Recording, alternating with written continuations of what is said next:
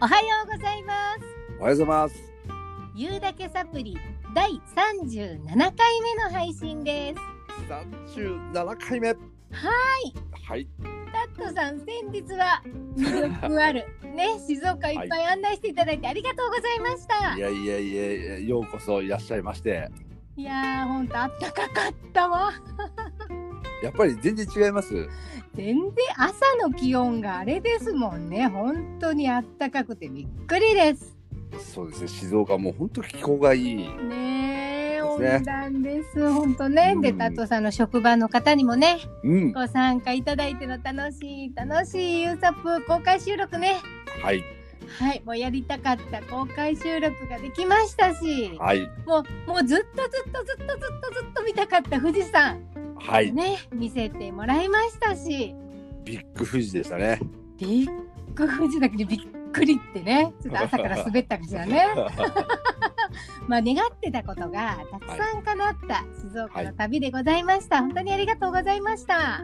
いや、でもね、本当にね、楽しかったですね。楽しかったですね、うん、なんか好きじゃんに喜んでもらおうとかね。あの、うんあの当然ね、どこから来てもらうからね、はい楽しませようとかって。僕が楽しんでましたね。面白か った。なんか本当にね、いや実は私元気とパワーを上げようと思って行ったつもりだったんですけど私の方がたくさんの元気とパワーもらって帰っちゃいましたみたいなね いや、でも良かったです。良かったで す。本当にまあだからここからまたね持ち前のマックスエネルギーではい。はい2020年の残りを突っ走っていこうと思いますがですね、はいあのーまあ事前にサプライズで祝っていただきました私今日ハッピーバースデー迎えました。そうですね。と今日当日ですね。そうなんです。バスでそう収録でございます。今日当もう日。ね、また一つ大人になりました。そうですね。はい。年を取るっていうことは一つ一つまた一つ魅力的になったってことですかね。そういう言い方がいいですね。大人になった、魅力的になった、うんうん魅力を重ねたとかね。うん。うん。まあ、あの、この一年でね、私うん結構大きな自分改革をしたような感じがしてるんですよ。うんう、うんんもう本もたくさん読みましたうし、ん。セミナーもたくさん受けましたうし、ん。またねあのタットさんの学びの中からお話ししていただいたことでね影響を受けたこともありましたし、うん。まあ、今までにない伸び率でねちょっとニョキってねああニじゃあ ョキって。いい一年だったですうね。ん、うん、そう自分という人間をちょっと伸ばせた年だったように思いますうんうね。ん。はいなんか、あの肉体的にはですね。うん、例えばまうあまあん、男性も女性もうん、当然そのこれぐらいの年になるとねはい、あの肉体が衰えてきたりとかうん、うん、まあまあありますけど。うん、だけどあのその人にしかないうん、全世界これだけ何十億人っているうん、人間だけどその人しかない経験を1年間したっていうことじゃないですか。うん、ということはどういう経験であったとしても魅力は上がってるんですよね。そうなんですよ確実ね。そうなんですよね。ね、ここからの1年はね、また学びの継続、そして新しい挑戦をしながらね、うん、一歩ずつ夢とか目標にうんね、さらに近づいていこうって、まあ、ぶつかる壁もいっぱいあると思うけど、その度うん学びがありますから、そうですね。うん、まあそんな感じでね、さらに近づいていこうと思ってます。はい、はい、今回もよろしくお願いします。はい、よろしくお願いします。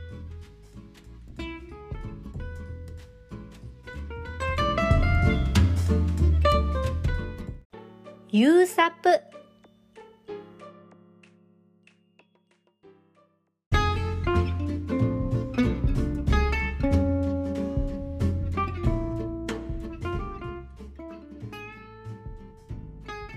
タットさん、はい、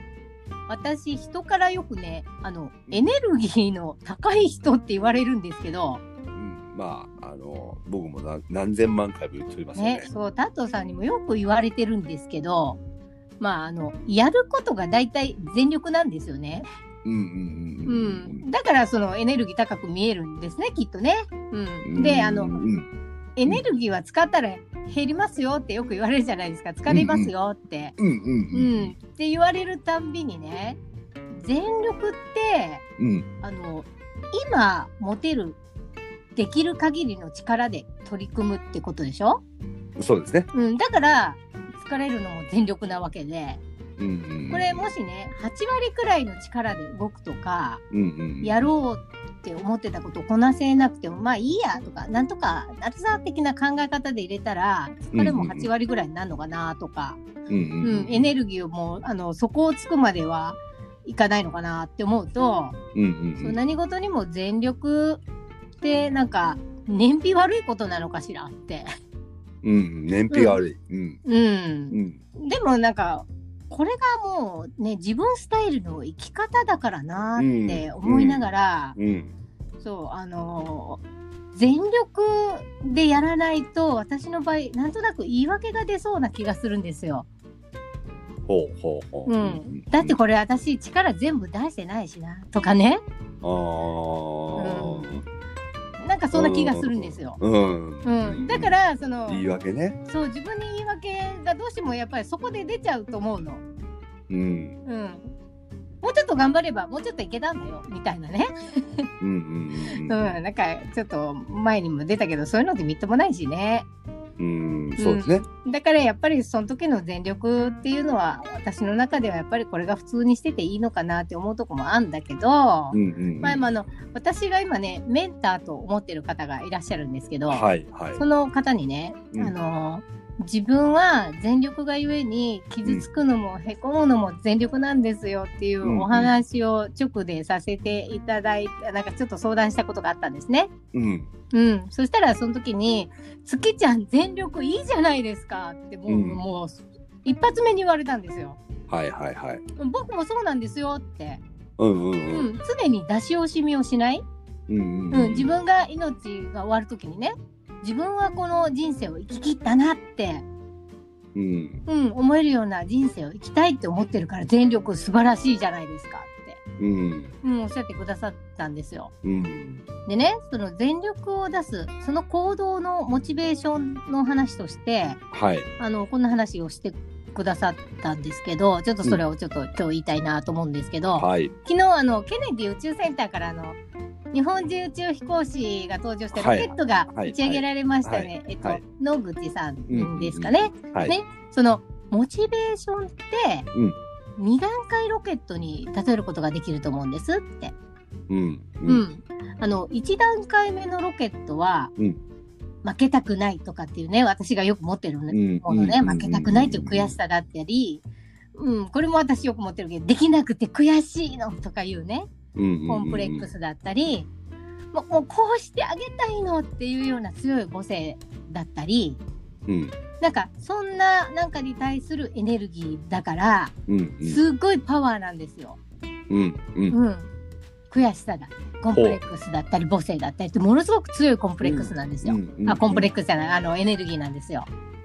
そういう思いはすっごいエネルギーね、行動の原動力なんだから、うんそうですねうん、悪いことじゃないんですよ。全然ないですねうん、でその、まあ、ロケットでいうと大気圏を突破するには必要なエネルギーで、はいはいはいうはいん、1段目のロケットのエネルギーはねもう強くてもうマグマみたいにものすごいパワーなんですね。はいはでい時にはそのエネルギーってすっごい力で自分を突き上げてくるんですよ。はいはいうん、いつもなんか私はそんな感じなんだろうなと思うんうんうですんよ。うんうんでもわわかるねなんかねわわかんのうんわかるわかるわかんのか、わかるわかるわかるわかるうん、でもそのパワーね時には自分とかうん周りをねやけどさせてしまうこともあるぐらいすっごいエネルギーなんですよ。あーあーそれもわかるなうんそれもわかるなうん、でもね、うんそれが燃え尽きてうん成層圏まで行っちゃうと、うん宇宙って空気がないじゃないですか。はいはいだから1段目のエネルギーは燃え尽きてしまってうんじゃあ燃え尽きた先の2段階目のロケットね、二段階目ロケットう2段階目のモチベーションは何かっていうと、うんこれ何だと思います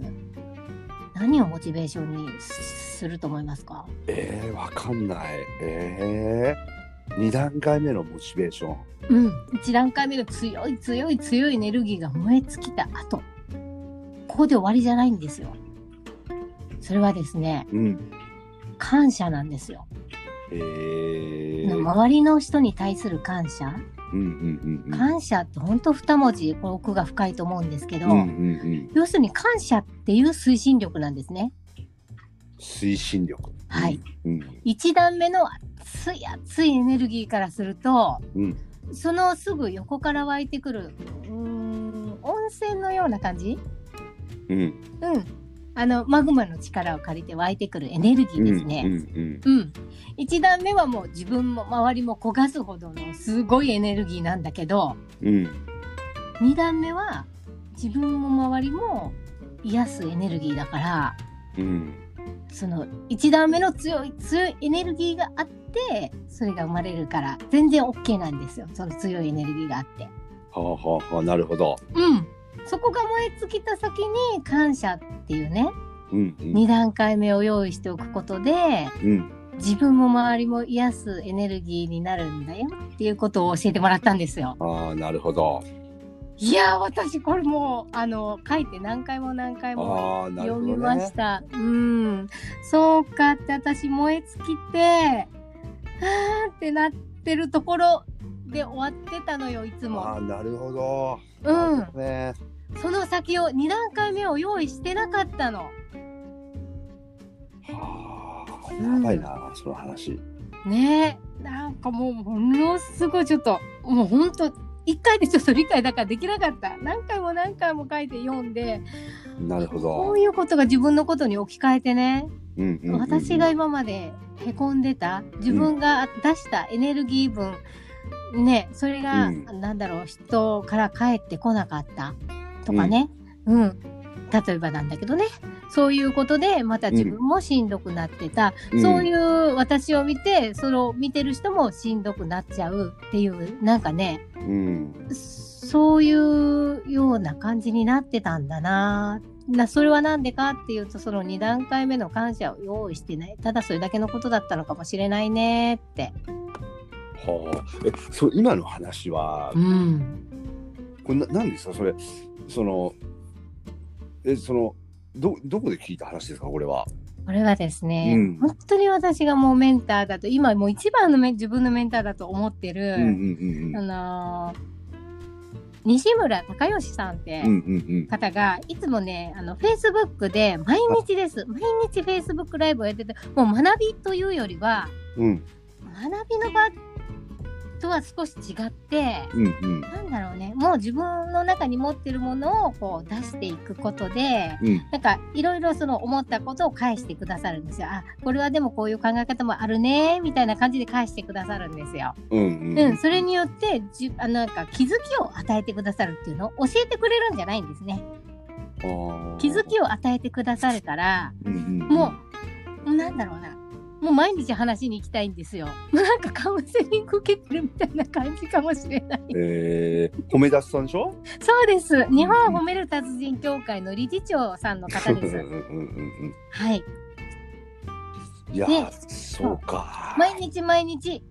昨日は40分間でしたけどうんうん毎日毎日そうやって時間をとってでも毎日やることが大事だっておっしゃる方でうんうんうんで毎日そうやってあの来てくれる方メンバーの方とか関係ないんですよもうそこでつないだ方みんなに、はいはいうん、あのそうそんなお話をしてくださるんですまああの毎回テーマは決まってるんですけど今日はこういうテーマで話したいと思いますとかって、テーマを一つ投げてくれますけどもそのテーマに外れたことでもちょっと聞いてください、こんなことがありましてなんてことあったらもうそのことについて丁寧に丁寧に触れてくださるんですよ。おでーうん、40分から1時間ぐらいの番組終わる頃にはもうほんとなんか自分の心がね軽くなったり癒されたり、ほっとしたりなんか、うん、まさにもう温泉に浸かりに行ったような、へそうー体の汚れはお風呂で落とす心の汚れは言葉で落とすっていう風にその方おっしゃるんですようね。んうんうん、そこでね私がそのねそんな話をした時に、うんこういうことを教えていただいたんですよ。はうんなるほどい、ああのーそれはですねわか,、はいわかんないけど今日今日話聞いてて、うん、下手するとですよ、はい、うんまあツボの存在がなくなるってことは、はい、多分おそらく人間はなくてうん、常にツボというのは裏にあってですねどっかにあって、そうだね。うん、だけ出どす人出さない人いるかもしれないけどね。そうなんかいやーそういえば最近この壺何年も使ってないなみたいそうそうな、うんうん、状態に月ちゃんはこれからなるような気がするな。つくちゃんはそうですか。いや、まだまだツボ真横にあるけどね。うんうんうん。うなんか、なんか月ちゃんは、はい。なんかね、僕のイメージですよ。はい。例えば周りの、まあ僕だったり、まあいろんな人たちが、うん。いや、月ちゃんもういい、そのツボいいよ、そのツボ壊しちゃいな、もういらないよ、みたいな感じで、うん。仮に言っても、うんいや、ダメダメ、これだけはないと困るから、あそうなんだいいよそうなんだいいよそうとなんかだ変えてるみたい な、そうそうそうそう。なんかそんなイメージうん。だけど、でもさ、最近、そういえば、中入ってないよね、みたいな。うんうんで、自分も、あうんそういえばずっと小脇には抱えてうるん。けそうど、そうそう。うん。使ってないわ、みたいなうん。状況にうん。なるような気がするな。うん。なんかやっぱりうん気づき一つなんだと思う。気づいてなかったとこに気づいただけなんだけど、すごく大きいの、それがちっちゃい気づきであったとしても、うんうんううんん、そのもうね、今まで壺に隠れてじっとしてなきゃいけなかった自うん。分が、ううんん、もうほんとちっちゃな気づき一つで、うん壺がいらなくなって、うんうん、ゆくゆくは脇に抱えなくてもいいようになるかもしれない。それでも持ってるけどね、私は多分。うんうんだからうん人間多分そのツボがなくなるってことはないないんじゃないですかどうどうなんですかね多分ないんだよね。ないんだ既とにあ思う。るんだようん、それは入る入らないはもう自そうそうそうそう分の意そ思こですでねすから、うんここで入っちゃおうかなっていうのもまたそれもいいですし、それはもう自分の選択でしかないですよね。うんうん。でも本当に今あの小さい気づきとかねそうはいういそのお話ありましたけど、はい。あの例えば僕は勉強関係、はい子供たち相手の仕事をしてますけど、はい。あのねなんかこう面白いことがあってうん。例えば生徒と僕がはなあるまあ同じ子ですよずっと同じ子はい。と話をしてて、うん。僕が言ってることはうん。初めからずっと同じなんですよ。うん。ここだよってうん。ここをとにかくこうしてごらんって例えば言うじゃないですか。はい。で全然入ってないのが分かるわけですよ初めは。うん。伝わってない伝わってるんだよもちろんう言葉の意味も分かってるし、うん。うん。伝わっちゃいるんだけど入ってないうん。入ってないなーっていう。うん。うん。でもこの間はい。ある時にその男の子がは「いい。やそうやって言うじゃないですか」って「いやあれすごいなんかこうはい入って」みたいなうん。そこからちょっとなんか行動が変わってた子がいて。うん。いやいやいや、君もそれ1年以上前から僕ずっと言ってますよっていう。うん。で、お母さんはこう言ってたんですよ。うん。私なんてもうずいぶん前から言ってると。うん。うん。うん。タツさんってことね、うん。会う出会う前から言って、でも親が言っても入らないのようねとか、ん。うん。立場が違うとこうなのよねとか、うん。うん。僕が言っても気づかなかった。うん。だけど、うん。本人がその期間に何かの変容があったんでしょうね。そうなんでしょうね。うん、そしたら同じこと言ったことが入るっていうこはとっいて人間ってすごくありますよね。俗に言う本当にそれはパラダイムシフトです よ。そうですね。その時に何かこう、ね、だから同じ石を見てても、はい。ただの石に見えてる時と、はい。うんそれがダイヤモンドに見える時と、はい。みたいな時があって、そうですね。うん、なんか、本当にちっちゃな気づきからかもしれないですね。なんか何十冊の本を読んでも、うん。こう気づかなかったことが、うん。たった一つのことでパンって気づいてそこから変わるとか、うん。なんか人間なんて変わるなんて一瞬ですからね。一瞬だと思いま一す。瞬。私一実瞬で際すよ実体験からして一瞬だと思います。うん。うん。本当そうですよねそ。れまで長いことを悩んだりね、うんなんか抱えてきた問題だったとしても一瞬で変えることできます。そうですよね。は本い。当にそう。だから、なんかこう、あ今の自分ってこうだなとか、うん。まあ良きも悪きもいろんな状況があっても、うん。本当に一瞬でか変わりますよね。そうですうね。んうん。いや、本当にね、うんあのーなんかな何言いたかったんだっけ。 何言いたかったんだっけ何言いたかったんだあのね、かかんば頭の中でわーって思っちゃうと一回ポンって飛んじゃうことってありません？うん、あるあるあるあるあるこれちょっと一つ大人になった悪い例が出たね今ね いやいやいやいやいやそこはそこは違うそこは違う違うか そうじゃないそこそ触うじゃないれなそこ触れなくていいん だうん、うん、いやでも本当実際そうなんですうんあの、うんうんだから壺にそう私が言いたかったのはこれだうんあの壺に入るじゃないですか。うん入ってじっとしてるじゃないですか。でうんその間にいろいろ自分の中で考えるじゃないですかう。んうんだけど、それも重要だけども、うん壺に入ったとしても、ん何かに触れててほしいんですよね。そうですね、うんそうですね必ず何かに触れててほしい自分一人の中のだけの殻に閉じこもる時間を長くしないでほしいんですよねうんうんうんうんうん私も一人で考える時間は持ちますけど、うんうんうんうんこのままじゃいかんというのなんかどっかであるんですよねうんうんうんだからうんまあ例えば本読むでもいいですよ活字を見るでもいいですうよんそんな見たくない気分かもしれないけどもうんどっかでちょっとあのチャンネル切り替えなきゃいけない時があるんですよいや本当そうですねうん、なのでそれはもう重いね腰を自分でよっこらしょって上げなきゃいけない時が必ずあるから、なんか、うん、ちょっと僕のイメージで言っていいですかはいその壺に入ってる時はねはいそのよっこらしょまでできなくてもいいとそうなんです極端な話、うんもう寝ながらでもいいとそうですちょだっとけ右ど右上の方見てみるぐらいでそもういいそでうすそうそうそうそうそうそうなんかこうただ一つだけやっぱ僕も思うのは、うんどんなに壺に入ってても、うんその小さいどっかにねうん穴が開いててそうなんですその穴にこう吸い込まれるようにねうんその壺から出ていけるうんあの状況が常にあるんだよっていうことだけは、そうなんですあの知っとかないとなんかこう常にもう ずっとこれ壺の中にいるんじゃないのっていう錯覚に陥っちゃうんじゃないかと思うんですよね。そうすると自分も疲れますよねそうそうそうそうだからもうなんか不安になったりとかうんすると思うんだけど、体力も消耗しますしねそうでもうねん壺から出る時は本当に一瞬で多分出るんだよね。そうなんですピューよそうなんですよあの勇気を出して出るのではなくてですねそう一瞬にしてピューンって出そるうんなんだでよす。ね。あのね、あの黒ひげのね、ゲームがあるじゃないですか。はあいピュンあんな感じですよ、本当に。どんな感じせちょっとせせ私、壺から出る時って、そんな感じ、なんか、あの、よく。あーそうだって、こう手叩いて、あーって、とか、あるじゃないですか。なんかあの例えが面白いね。なんで、なんかなんかね、一発ね、その剣で。ブスってうんやられると、ピャーンってなるほどなるほど飛んでいくじゃ。ないあでもね、うんあのうまいかといたら結局ね、うんどこが当たってるかわかんないからねですか。そういうことです、そういうことです。ねなんでここだったかぴょん。そうです、そうです。うん、そこに気づいた、あーまあピョンって出るっていう。最強の今例え話でした面白いね。あ、そう。 今日冴えてるな。うん、咲いてますよ。だからあのこの間のねちょっと話につながりますけど、はい。あのね壺にいる時ってうん。ワクワク多分できないと思うんだよねその時は。そうね。そう。だけど。卒業しんどいのよ。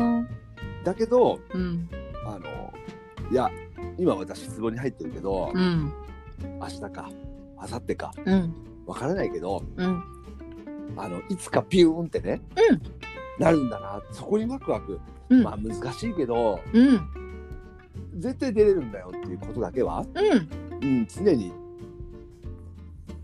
こう思っとくと僕ね僕のイメージとしてははい僕入院をしてたことがあるんですよ。あはいはい入院する時って、うん僕の中ではなんかいつ退院できるのいつ退院できるのってずっと思ってるわけですよ。そうねいつ退院できるのってうんそうだねそろそろだねみたいなうん先生が言ってくれてうんでも日にちが決まらない。うんで突然明日って言われるかうん1週間後って言われるか分かんないみたいうんうな、んでそんな時にこう診察でうんじゃあうんそうだねそろそろ経過もいいし来週のいついつ退院しようかみたいな、う言んわれるまではもう常にあれだけどずっとこの生活が続くんじゃないかみたいなそうだねふうに思っちゃううんだけど必ず退院できますからそうなんです必ず退院できるそうなんですうんうんでその間に考えてることっていうのも本当に尊いですよそたうでだすねただ無駄に時間を使ってるんじゃないですよそうですねうんだからなんかこう今僕がちょっと感じたというか、はい人間その壺に入ることはいっていうのは必ず時間としてあってはいただ出た時がまあステージじゃないですかそうですね舞台じゃないですかそうですねでその壺に入ってる期間をはい出た時のうんあの準備として、はいその壺の時間を本当に生かすうんようにしとけばうん壺もまたありということですね。そうですね。そうですね。マイナスなことなんて一つもないそうですね。ツボも活かせます。そうですね。はい。またステージに上がる時のうん。準備としてうん。このツボをどう生かすかなっていうね。宝小分けにいつも持ってて大丈夫なん です。でもね、入るために持ってんじゃないんです。でもね、月ちゃんはね、ツボがね、に入るあれがね、うん。ちょっとね、少なくなると思いますよ。そうだといいですね。なんかね、はい。こんなイメージ、昔はね、はいちょっ。と前まではう、ん。ツボ嫌だ、もう本当ツボ嫌いっつって、うん。だうん。けど、うん。だけど、うん。あれ、偉いと思ったらツボに入ってたみたいな、ね、あ多かったね。確か感じにだったね。けど、うん。最近は、うん。なんかツボを小分けに抱えて、うん。ツボツボと仲良くやってるんだけどツボには入らないっていうか、ねうんなんかうんなんかそんなイメージかな、うん。うん。うん。うん。いいね。私の相方のツボちゃんみた いな、いいね。そんな感じじ。うん。まあ、そんな生き方もありですよ。いや全すごくいいと思うんう、。うん、いやそんな学びをしました本当にだから何かに触れるっていうのはいいことだなと改めそうてですね思いましたでございますはいはいなんか最後に一つちょっと僕、まあ、難しい言葉ですけど、はいあの清濁が合わせ飲むっていうねはいはい言葉ってあるじゃないですか、はいそのまあツボが濁はいとするとはい本当に清濁が合わせ飲む、うんうん、それそれがまあ人のスケールとかねうん器みたいのをこう大きくしていくんだろうなといううんうん気がするので、本当にあのそうですねツボウェルカムうんぐらいでそうでうんうんよかった僕は壺なんか持ってませんけどねって言ってたけど気づいてよかったねうんはい 僕ね本当ツボなんかないって思ってたんですよずっとおっしゃってましたね僕はへこみませんからなんてねそういやへこむことがあんまないと思ってたんですけどうんあのやっぱ人間だからありますねありますねあるうんほらそこに気づけたでしょうんうん、 ねうん、一つ一つ気づいていかれて大人になっていくんだねいいね はいはいそれではですね、はい今週のあはい学びにはい行こうかと思います、はいお願いしますちょっと今回の学びはですね、はいあの実は静岡にはい来ていただいたはいあの時のはいお話でですね、ドキ ドキいう時ですよ。主役はいやいや貴様でございますよ、この話の。はあ 学びがあるちょっとね、少し長くなっちゃったかもしれないですけど、はいあのこうまあ、車で運転しててですね、うんうんうんあのまあ、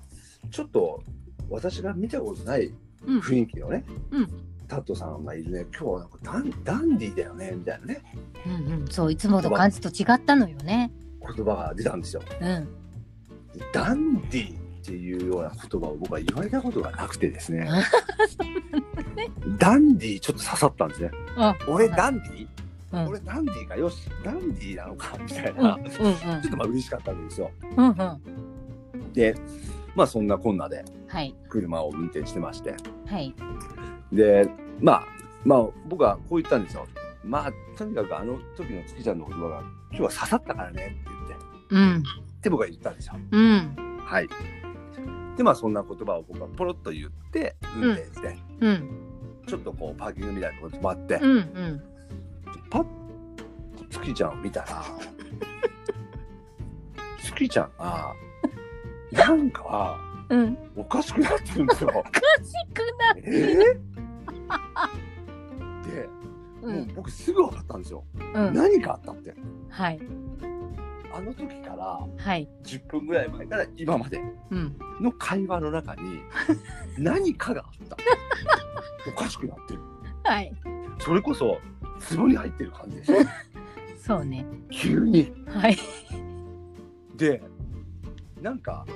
なんていうのかなこうそこに気づかないふりを僕はしてうんうん普通に会話をこうねそうなのそうなのしようとしたわけですよはいはいだけどうん頭の中ではあらどうしたの明らかにおかしいよ何か俺言った全然思い出せないなんだもうなんか普通に喋りかけてもはいもう全然反応が悪い感じさっきよりも え人間って10分間でこんなに変わるのっていうぐらい違うはい。でも俺僕の頭の中はねはい。もうこの初日でしたからそれがねそうですね。すうんまだ数時間ですよね。そうついてそうそうこの静岡のイベントをはい。全て想像した上えこれ台無しになるんじゃないのえみたいなはいぐらいですよ。うん。うん、そしたら月ちゃんがうん。こう言ったんですよ。怖いわ、もえっていうかう。うん。私何言ったの なんか私が言ったことが刺さったんでしょって言ったんですよ。でええ刺さったって俺が言った。さっきの月ちゃんの言葉が本当に刺刺さったからね今日はっていうあの一言のことをおっしゃって ますだってそんな言い方じゃなかったんだよ。すご い。刺さったんですって、すごい、ま、ま、が真顔で、うんうん変なテテンションでおっしゃったんでしょ、うん言った言った。うんえそのことその言葉で、うん今のその状態になられてるえ みたいな感じですよ。はい。で僕はですねもうその瞬間にもうなんていうのかな今のこの数分間の僕の頭の中の心配が吹き飛んでビューってなってえひょっとしてダンディの話って僕聞いたんですよ。そしたらえってなってうん。僕は突き刺さったのはいや月じゃんかだってさ今日ダンディだねって言ってくれたことうんが突き刺さったんですよ。 だけど月ちゃんはうん。何か自分が言ったことがうん。僕にマイナスなねうん。突き刺さり方をさせてしまったんだと思って そうなんです。へこんでたわけですよ。うん。これコントだよね。コントですよ。 ほんとコント。私は私で突き刺さったって言う人が私はとどめを刺すみたいになんかぐさでなんか刺しちゃったのかなってうん思って、えー私もう頭の中プレイバックです。えー、と私何言ったのかあんたの時何言ったのか何刺さったって何それ何やらかしたんだ私ちょっと待てよ待てよって頭の中でずーっと考えてたらどんどんどんどん口数少なくなって表情は硬くなって喋れなくなってなのに。気づいてないふりをしたかなんだかわかんないけど隣で「いやーなんか喉乾きませんか? 」はみたいな。なんでまたこういうテンションで来るおかしいこうなんだろうなんかあるん違いないとかねこの人間の